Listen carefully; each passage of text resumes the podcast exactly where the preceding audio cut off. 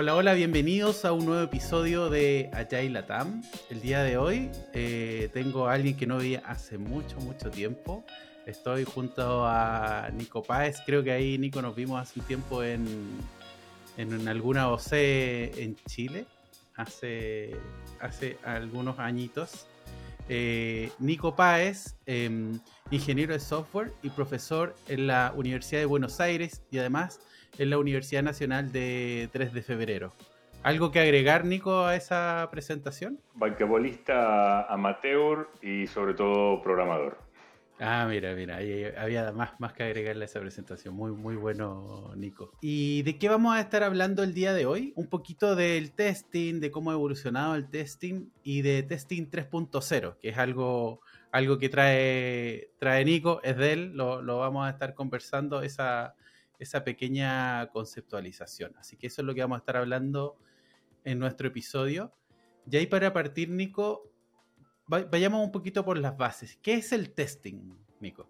Bueno, básicamente lo que informalmente llamamos testing es la actividad que formalmente conocemos como control de calidad y que es la herramienta principal en día para determinados tipos de sistemas verificar su correcto funcionamiento. Digo para determinado tipo de sistemas porque para algunos otros tipos de sistemas uno puede echar mano de otras herramientas como son los métodos formales, ¿sí? pero bueno, eso tiene una aplicación a determinado tipo de aplicaciones, determinado tipo de problemas. Para lo que es típicamente los sistemas de información, eh, bueno, recaemos en otras técnicas que son el control de calidad vía testing. Que básicamente es, probar, ¿no? Probar en distintos momentos, con distintas estrategias, distintos tipos de test, etc. Claro, se realizó algo y eso hay que probar eh, cuál es la calidad, con la, cuál es el estándar, ¿no? Sí, típicamente hablamos eh, de una visión más, más de ingeniería de software de dos cuestiones, la validación y la verificación. Cuando hablamos de validación, hablamos de asegurarnos que entendimos lo que se necesita. Y después, una vez que yo tengo ese entendimiento, bueno, yo lo construimos, lo programamos y verificamos que eso que programamos realmente era lo que queríamos programar. Las dos cosas son importantes, porque tal vez lo que yo programé es efectivamente lo que quería programar, pero tal vez como partí de un entendimiento incorrecto, esa pieza de software que está fantástica, que no tiene bugs y demás, termina sin resolver el problema que me había pedido mi usuario. Con lo cual, en las dos cuestiones hay que trabajar, en la validación y en la verificación. Ahí lo podría parafrasear, eh, Nico, como validar lo que se pidió y cómo se realizó. Sí, los gringos hablan, hay una frase en inglés, ¿no? Que es build the right thing and build the thing right. ¿no? O sea, asegurarnos que estamos haciendo la cosa correcta, que estamos resolviendo el problema que efectivamente nuestro usuario tiene, y después hacerlo de forma correcta, hacerlo correctamente.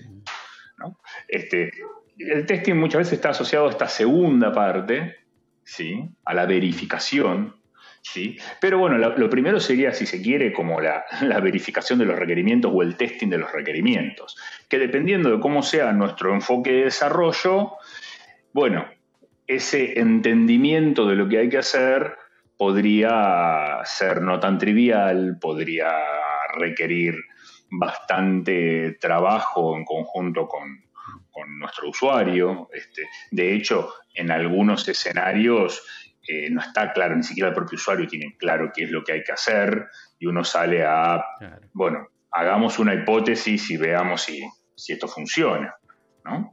Muy, muy interesante lo que trae. De hecho, un, poco más adelante vamos a hablar un poco de esas especificaciones acerca de la técnica. Hay un par de siglas dando, dando vuelta ahí en cómo se conceptualizó. ¿Y cuáles serían las habilidades que nosotros necesitamos para testear? Uf, qué buena pregunta. Em, yo creo que eso viene dado en cierta medida por eh, el contexto de nuestro proceso de desarrollo, digamos, ¿no? Eh, dependiendo de, cómo sea ese contexto, yo creo que van a, surgir eh, distintas estrategias, digamos, no es lo mismo pensar las habilidades que uno esperaría de alguien haciendo testing eh, en un enfoque más tradicional, donde los programadores prácticamente no testean eh, y donde el testing se hace principalmente de forma manual a través de la interfaz de usuario, eh, comparado con un equipo trabajando, llamémosle, de forma ágil, en un esquema DevOps y demás, donde hay una carga importante de testing de parte de los propios programadores y el testing que hace el, tester.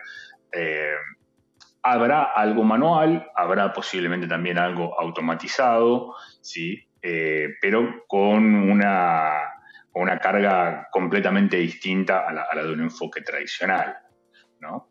Yo creo que al margen de eso, creo que sí hay ciertas cosas que, siempre están presentes, como la, el, conocimiento, la capacidad para diseñar casos de prueba. ¿sí? Hay una cuestión también ahí, algunos hablan de, forma de ser, de, ser curioso, de, intentar romper, de buscarle la quinta pata al gato. ¿no? El caso borde. Tal cual, que a veces uno como, como programador o como, o como el programador que lo programó no lo ves porque estás metido ahí en el baile y, a veces no lo ves. Entonces, tal vez sí lo ves. Tenemos puntos ciegos si lo desarrollamos. Absolutamente, absolutamente. Creo que, creo que va por ahí, digo. Varía mucho los ciclos, obviamente, si pretendemos que, que, ese, que ese tester pueda automatizar, bueno, tendrá que tener posiblemente algún conocimiento de, de programación. Pero incluso si uno automatiza, yo creo que hay una necesidad o cierta necesidad de conocimientos técnicos. ¿Sí? Incluso cuando no vaya a automatizar, por cómo son las herramientas hoy en día, eh, me parece que es necesario. Uno podría decir, bueno, pero la realidad es que si, el, si uno lo ve al tester desde una posición del usuario y demás, eso no debería ser necesario, pero la realidad es que te hace una diferencia. Vos como, como programador, cuando eh, el que está testeando entiende eh, de ciertas cosas técnicas, incluso puede ayudarte a, detectar más puntos flacos, incluso eh, te puede tirar una pista de por dónde viene el, problema y no solo decir, che, esto no anda como esperaba y quedarse ahí.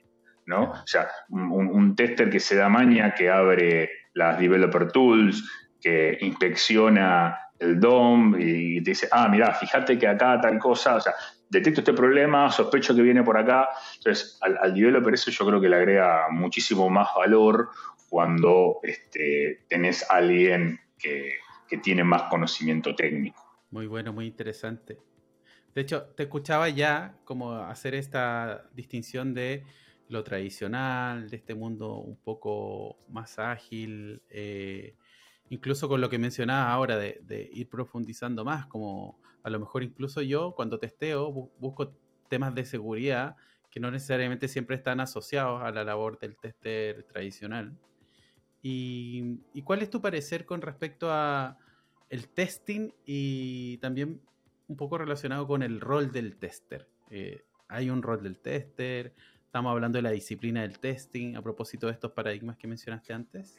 Eh, yo en lo particular, lo primero que creo es que esto es responsabilidad de todos, o sea, no creo que el testing es un tema del tester no, no, no, lo veo así. Creo que, en términos más generales, hablando de calidad, la calidad es un tema de todos. ¿sí?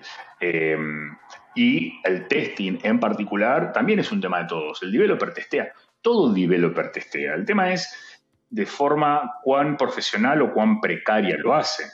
Me cuesta creer que un programador programa una pieza de software y no la ejecuta manualmente al menos una vez antes de decir terminé. Entonces, todos hacemos algo de testing. Claro, tal vez si no tengo casos de prueba eh, definidos previamente, si no, tal vez no, no, verifico ciertas condiciones de borde y demás, pero al menos le das F5 y haces una prueba así, haces cuatro clics, listo, anduvo, y decís anduvo, bueno, estás testeando de forma súper precaria, tal vez no repetible, pero estás testeando. ¿sí? Eh, creo que la diferencia va en, bueno, En algunos casos eso lo tomamos un poco más seriamente, lo hacemos de forma más sistematizada, más repetible, ¿sí? entonces el tester, el developer también testea. Y eso cambia un poco la, relación eh, con el tester. También lo que va a cambiar es los skills que yo espero de ese tester y la cantidad de testers que voy a necesitar. En un contexto donde los developers no testean, porque ¿para qué voy a testear yo si hay un tester? Sí, bueno, ese tester le va a caer un montón de trabajo y tal vez con un tester no te alcanza. Y necesitas más testers, ¿sí? y lo mismo si ese tester solamente va a hacer pruebas manuales, bueno, eh, también va a requerir más, más dedicación, digamos, ¿no? Eh, y lo, lo, curioso de esto ¿sí? es que no es que yo puedo meter todos los testes que yo quiera y hacer todos los tests que yo quiera. O sea, em, la forma en que yo lo construyo va a determinar ciertas posibilidades que voy a tener yo para el testing. Si yo construyo de cualquier forma y con el riesgo de un extremo de hacer este, un código espagueti, digamos, y la única prueba que voy a poder hacer es la prueba que haría el usuario, viendo la aplicación como una caja negra e interactuando con la aplicación de la misma forma que podría interactuar el usuario. Y eso está bien en un punto, pero es muy costoso y muy inconveniente desde otro punto de vista, ¿sí? porque cuando yo me pongo desde la perspectiva del usuario y empiezo a testear y algo no anda, y la única información que tengo es que no anda, esperaba 5 y me dio 4. ¿Y dónde está el problema? Ahí no lo sé, porque la aplicación es una caja negra. ¿no? Sumado a que esas pruebas desde la perspectiva del usuario típicamente pueden eh, involucrar tener que levantar un navegador, ¿no? Si estamos hablando de una aplicación web, tengo que levantar un emulador, manipular, levantar un navegador, manipular el navegador, tengo latencia de red, tengo un montón de cosas que pueden ir mal en el camino eh, que bueno, es un costo grande. Si yo pudiera hacer otro tipo de pruebas y complementar esa prueba desde la perspectiva del usuario, con una prueba de índole más de, más de bajo nivel, si se quiere, más técnica, a nivel de API, a nivel de componente, a nivel de clase, a nivel de método. Entonces, bueno, puedo complementar esas dos cosas ¿sí? este, y hacer un mejor uso de recursos. Lo que pasa es que para hacer esas otras pruebas, la aplicación tiene que estar programada de determinada forma, mm. tiene que estar diseñada con determinadas capas, con determinadas interfaces y demás. No es que no importa cómo esté hecha, después le hago test unitarios. Y no, capaz que si no tomaste la precaución, si no tuviste la consideración de que fuera testeable, y hay algunos test que no vas a poder hacer.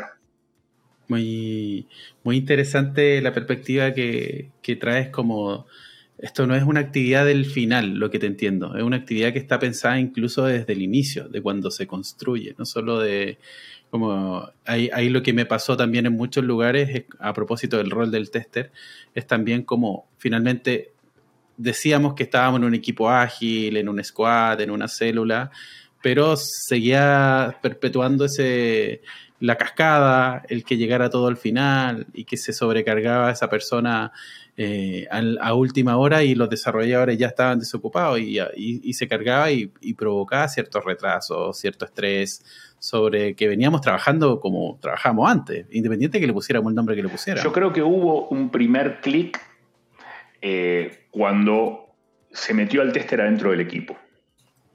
Porque convengamos que en algún momento había un equipo de desarrollo que construía una pieza y después se la daba a otro equipo, que era el equipo de testing, ¿sí? que tal vez dependía de otra gerencia, que trabajaba en otra iteración, ¿no? Terminaba la iteración de desarrollo y después venía la iteración de testing, o terminaba la fase de desarrollo y después venía la fase de testing, ¿sí? y esa gente trabajaba completamente desacoplada. Creo que hubo un primer clic este, hace ya unos cuantos años donde muchas de esas áreas de testing medio que se desmembraron, tal vez seguían existiendo como gerencia, pero sus, sus testers pasaron a formar parte dentro del equipo.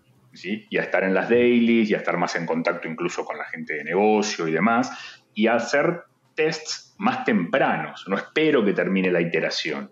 ¿sí?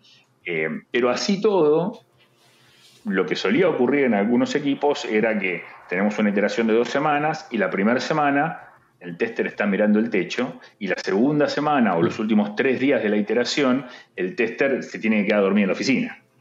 ¿sí? Porque de alguna forma seguíamos haciendo, y algunos lo siguen padeciendo así, una mini cascada dentro de la iteración. Mm. Entonces, bueno, creo que eso en los últimos años muchas organizaciones han, empezado a tomar conciencia, a intentar revertirlo, este, de la mano, si se quiere, de lo, que ha dado en llamarse el, movimiento de DevOps, ¿no? Este, mm. Siendo más eh, exigente, por llamarlo de alguna forma, con, el tema testing y sobre todo con, la automatización, ¿no? Porque en ese primer clic que hicimos de meter el tester adentro del equipo, ese tester seguía testeando manualmente, ¿no? Mm. Digo, estoy hablando de forma muy generalizada, ¿no? No digo que sea así en todos lados. Pero si uno mira tendencias en general, bueno, sí. Eh, Agile nos enseñó y el libro de Agile Testing que el tester tiene que estar dentro del equipo. Fine. Perfecto.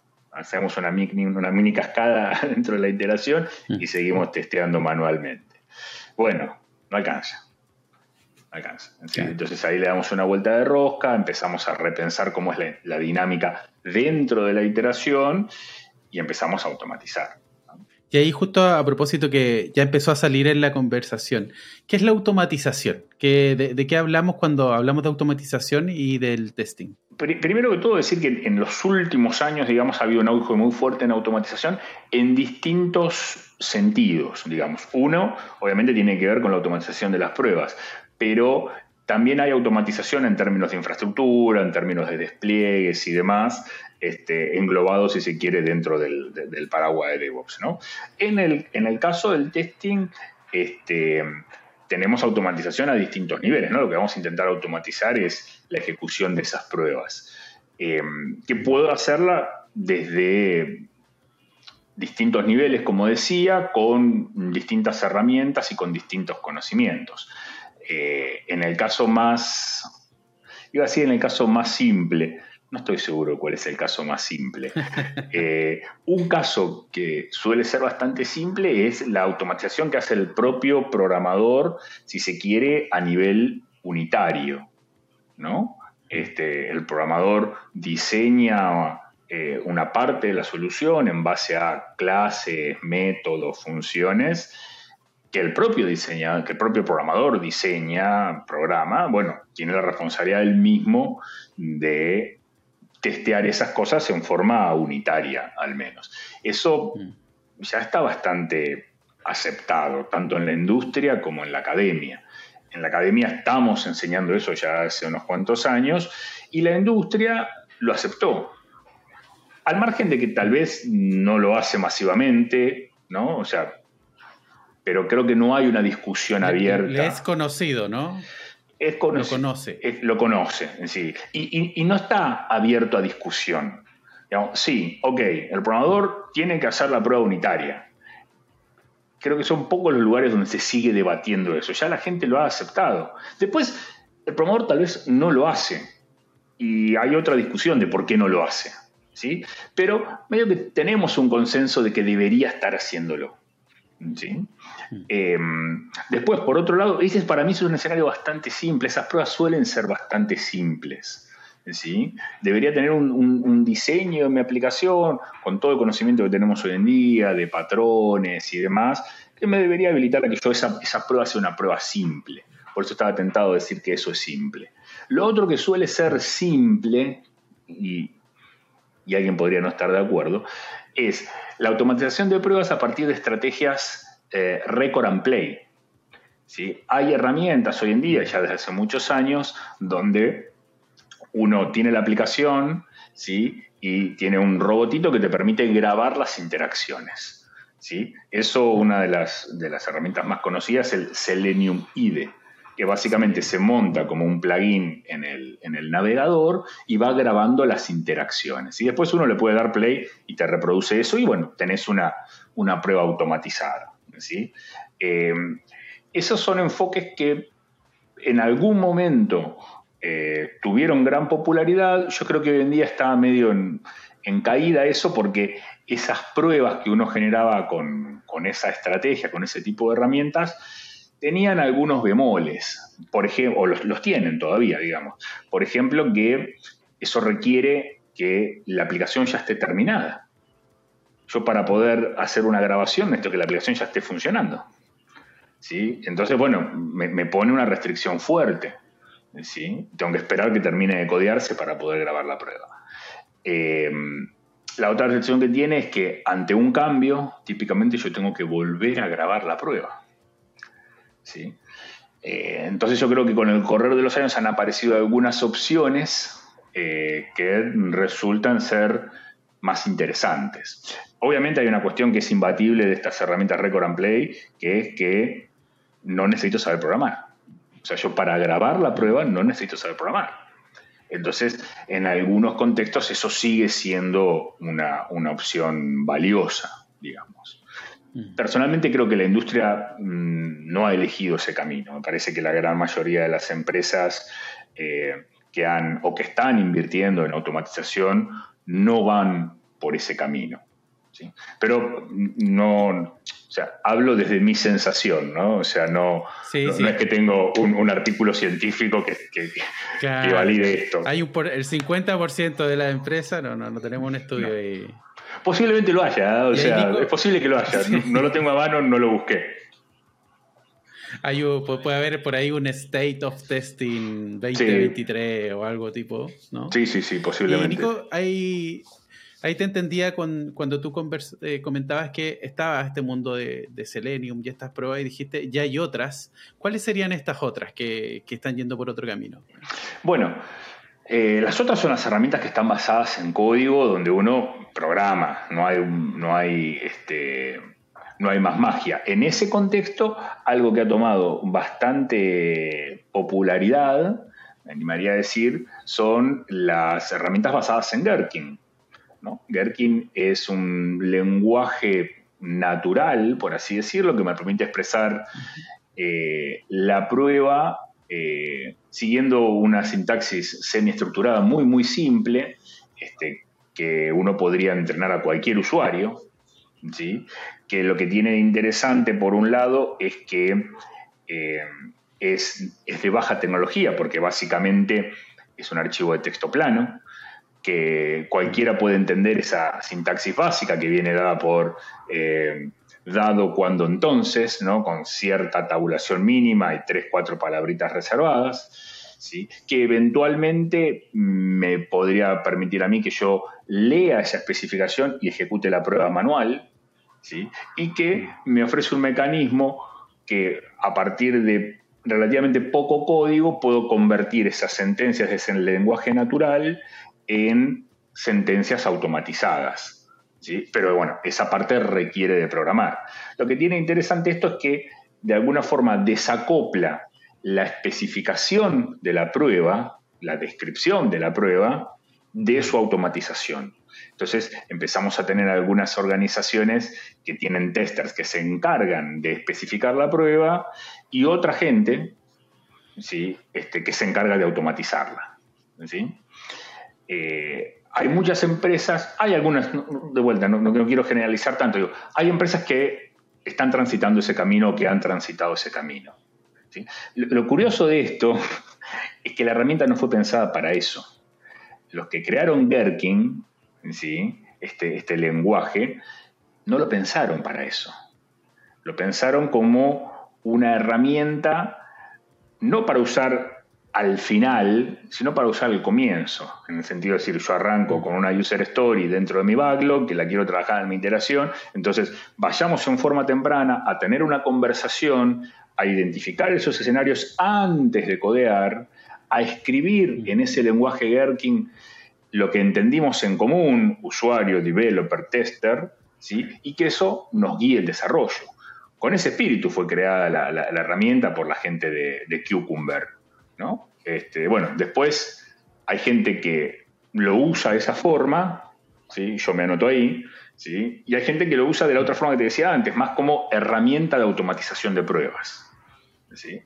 Eh, bueno, son herramientas, ¿no? O sea, eh, ni buena ni mala, y bueno, uno después la usa para lo que le parece. Hace tiempo conversaba en otro episodio, hablábamos, salió el tema de Jira, Y para mí también, nuevamente, es una herramienta, se ocupa para el bien o para el mal, eso ya depende del uso. Absolutamente, absolutamente, sí.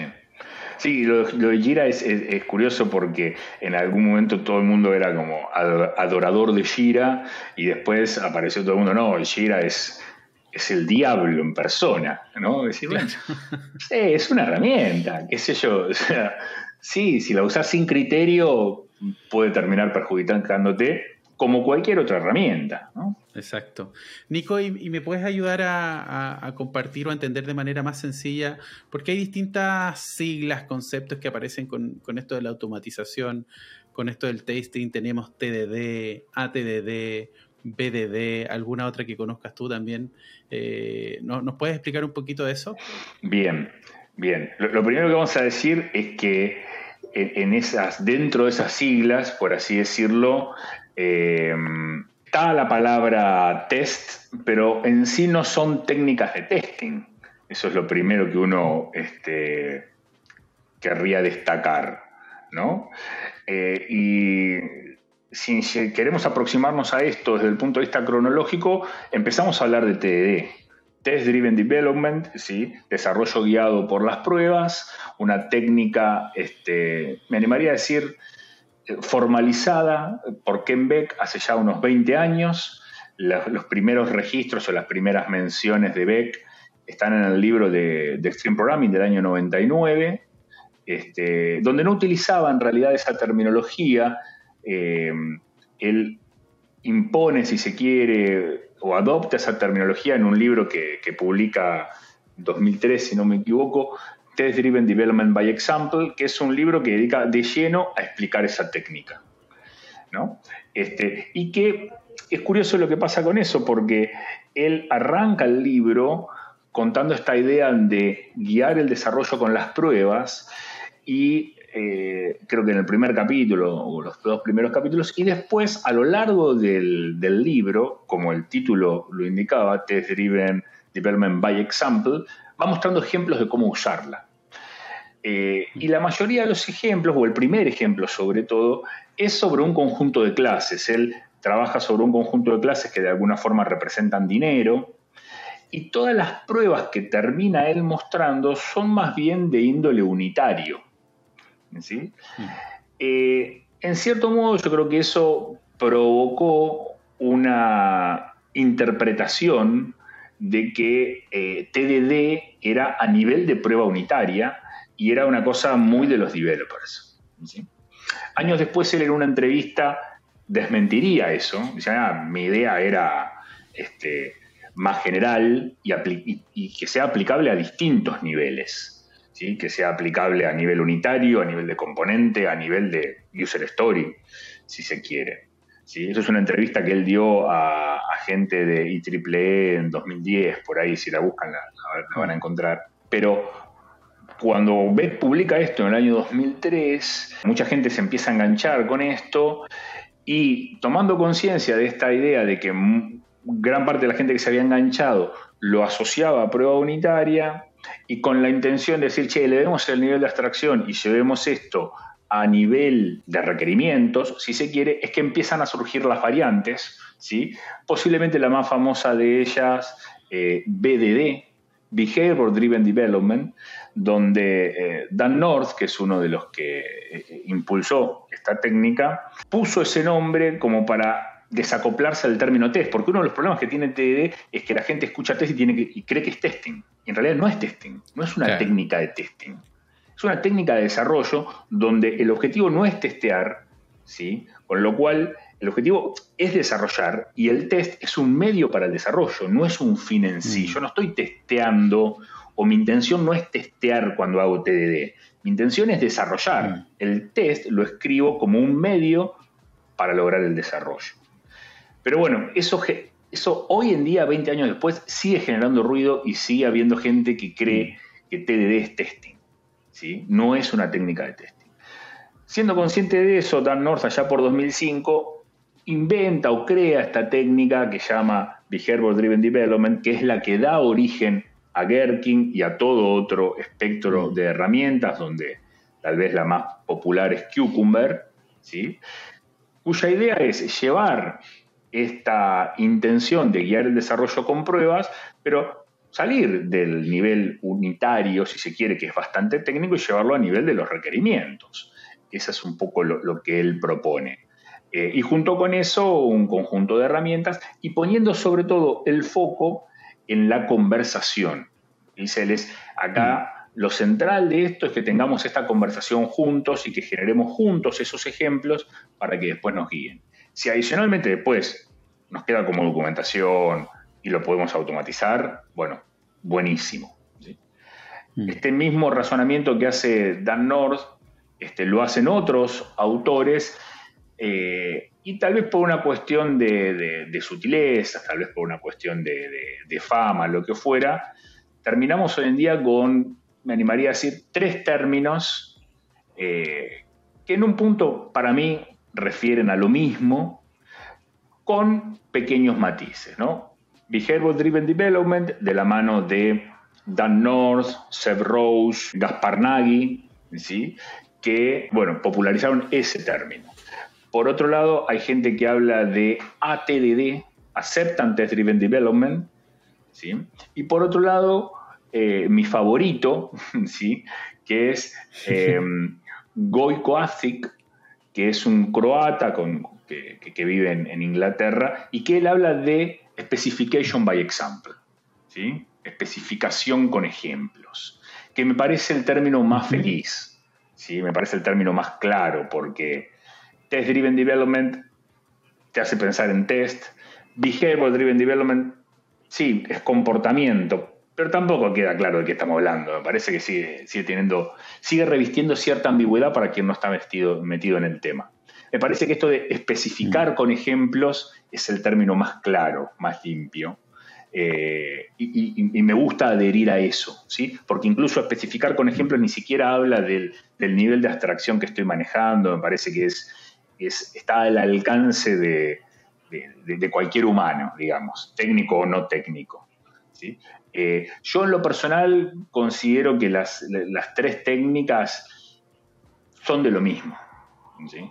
Después mm. podemos bueno, hacer doble clic y ver matices y qué dice un autor y qué dice otro, pero en términos generales estamos hablando de lo mismo. Arrancar mi desarrollo guiado por pruebas de alto nivel en principio, porque mi desarrollo arranca con una user story que me contó el usuario, si se quiere. Entonces arranco con un ejemplo de esa user story, ¿sí? y después podré en el camino ir generando ejemplos, tests, pruebas, ¿sí? a niveles más bajos, si se quiere. Muy bueno, muy interesante. Muchas, muchas gracias por... Eh, me gusta mucho que además de traer las técnicas, bueno, yo creo que también es por tu faceta de profesor. Tienes el dato, tienes el nombre, la referencia, el libro.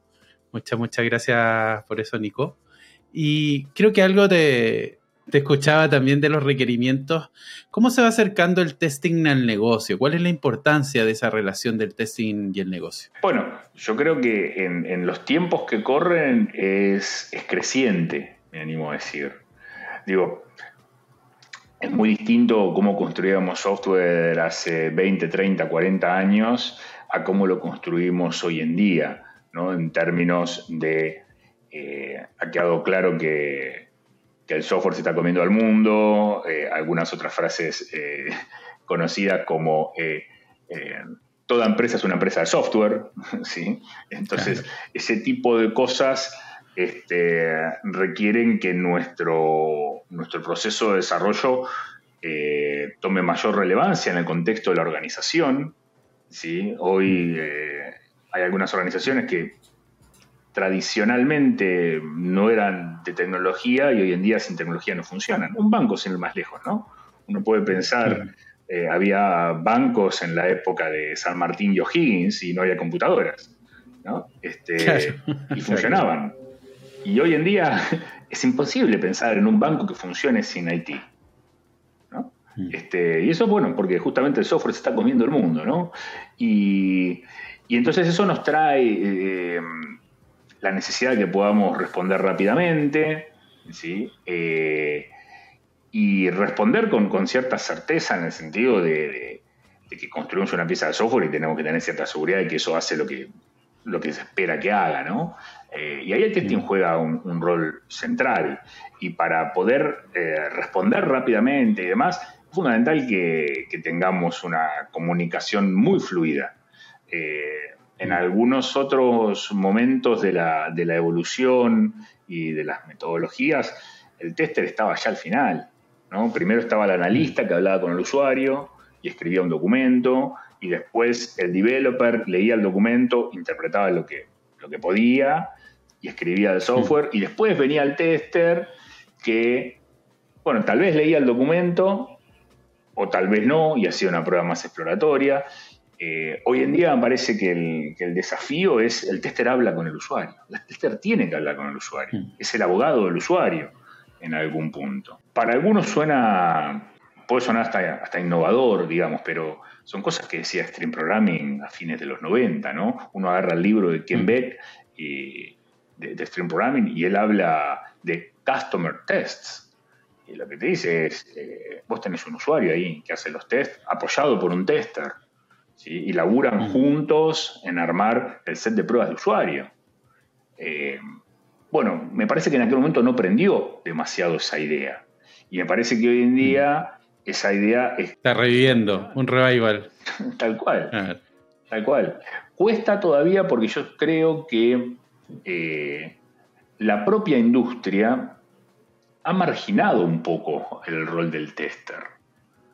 Mm. ¿no? O sea, eh, sin ir más lejos, uno, uno sigue viendo hoy en día organizaciones que para el rol de tester contratan gente eh, que no tiene una formación en sistemas. Bueno, para construir sí, pero para controlar la calidad, no, tráeme cualquiera.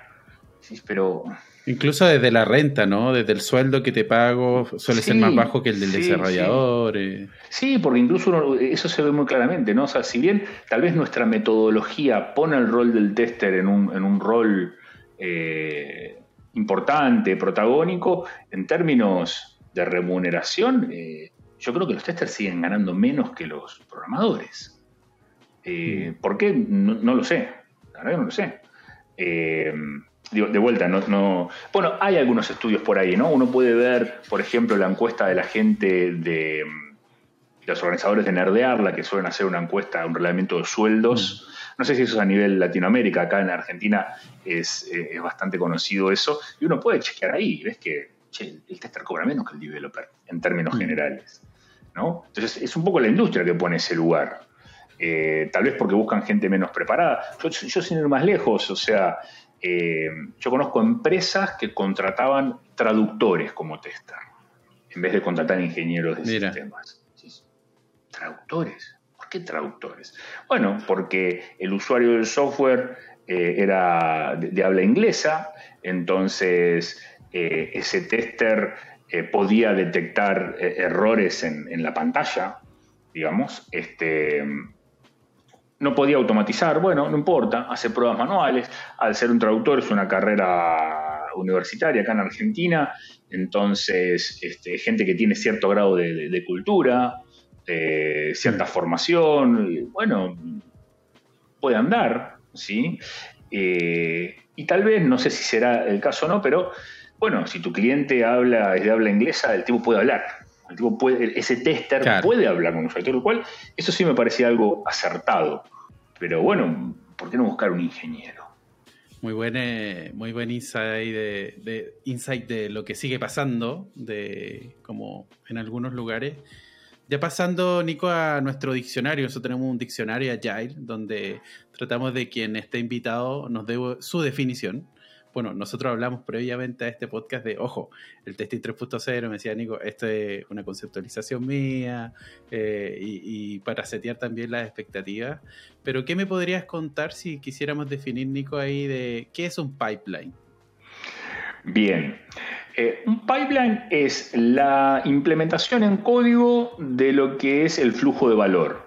¿sí? El flujo de valor en términos de eh, el marco Lean, es el, value stream, ¿no? que es básicamente la secuencia o el caminito que eh, sigue tu proceso para entregar valor, ¿no? En el caso de, tengamos en cuenta que el Lean viene de la manufactura, ¿no? Cuando eso lo llevamos al, mundo del software, este, uno podría pensar que ese value stream va desde que mi usuario me cae con una necesidad, incluso antes de que eso tenga forma de user story, hasta que yo puedo entregar una pieza de software que satisface esa necesidad.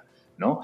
Ese caminito que recorremos en algún punto eh, toca, toca piso, por así decirlo, y es representado por una pieza de software ¿sí? que de alguna forma va tomando nuestro código y lo va haciendo transitar por los distintos ambientes, ejecutándole distintas verificaciones e intentando este, aumentar el grado de confianza que tenemos en esa pieza de software a medida que nos vamos acercando al ambiente productivo. Muy bueno, muchas gracias por compartir, Nico.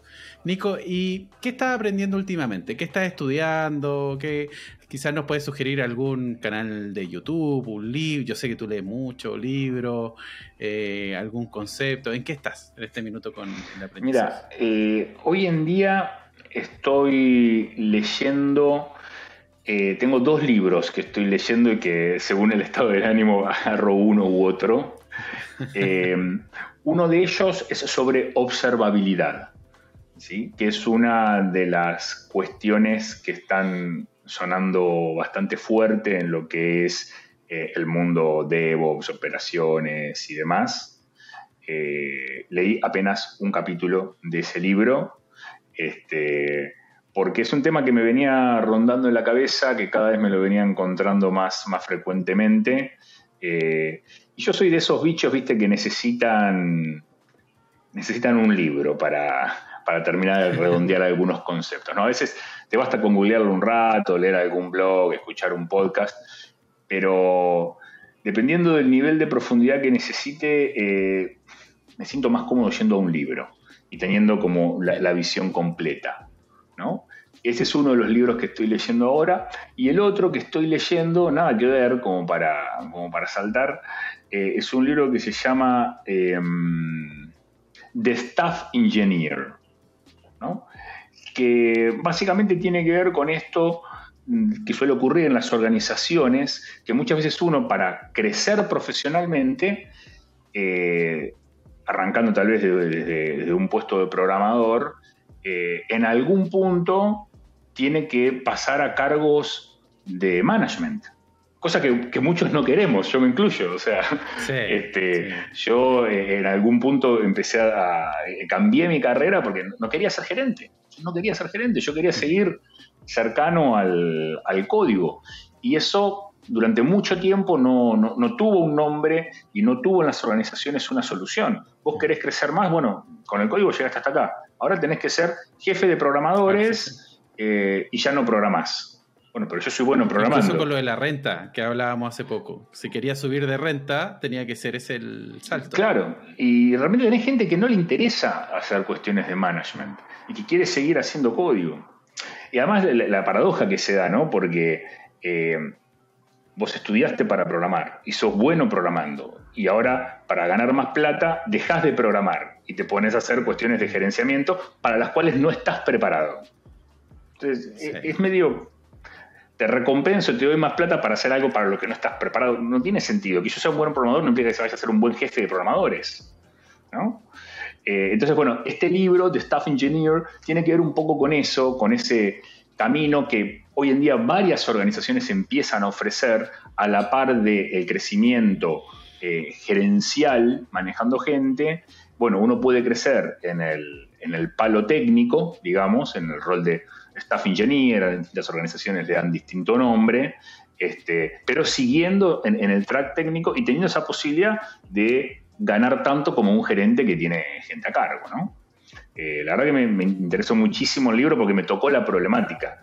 Este, yo hoy en día, más allá de trabajar de forma de trabajar en la universidad y trabajar en forma independiente con distintos clientes. En algún momento trabajé en alguna organización como, como full-time employee y me encontré con ese dilema. Decir, che, pero pará, eh, yo quiero crecer, pero no quiero ser gerente.